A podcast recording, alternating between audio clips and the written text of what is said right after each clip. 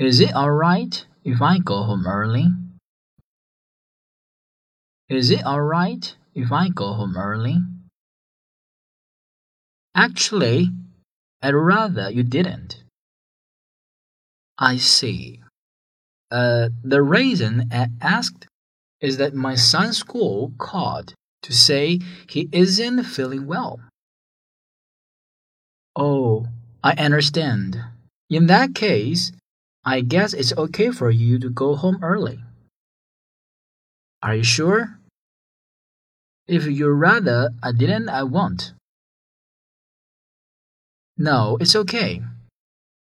If your son's school called to say he isn't feeling well, then I think you should go home early. Thanks very much.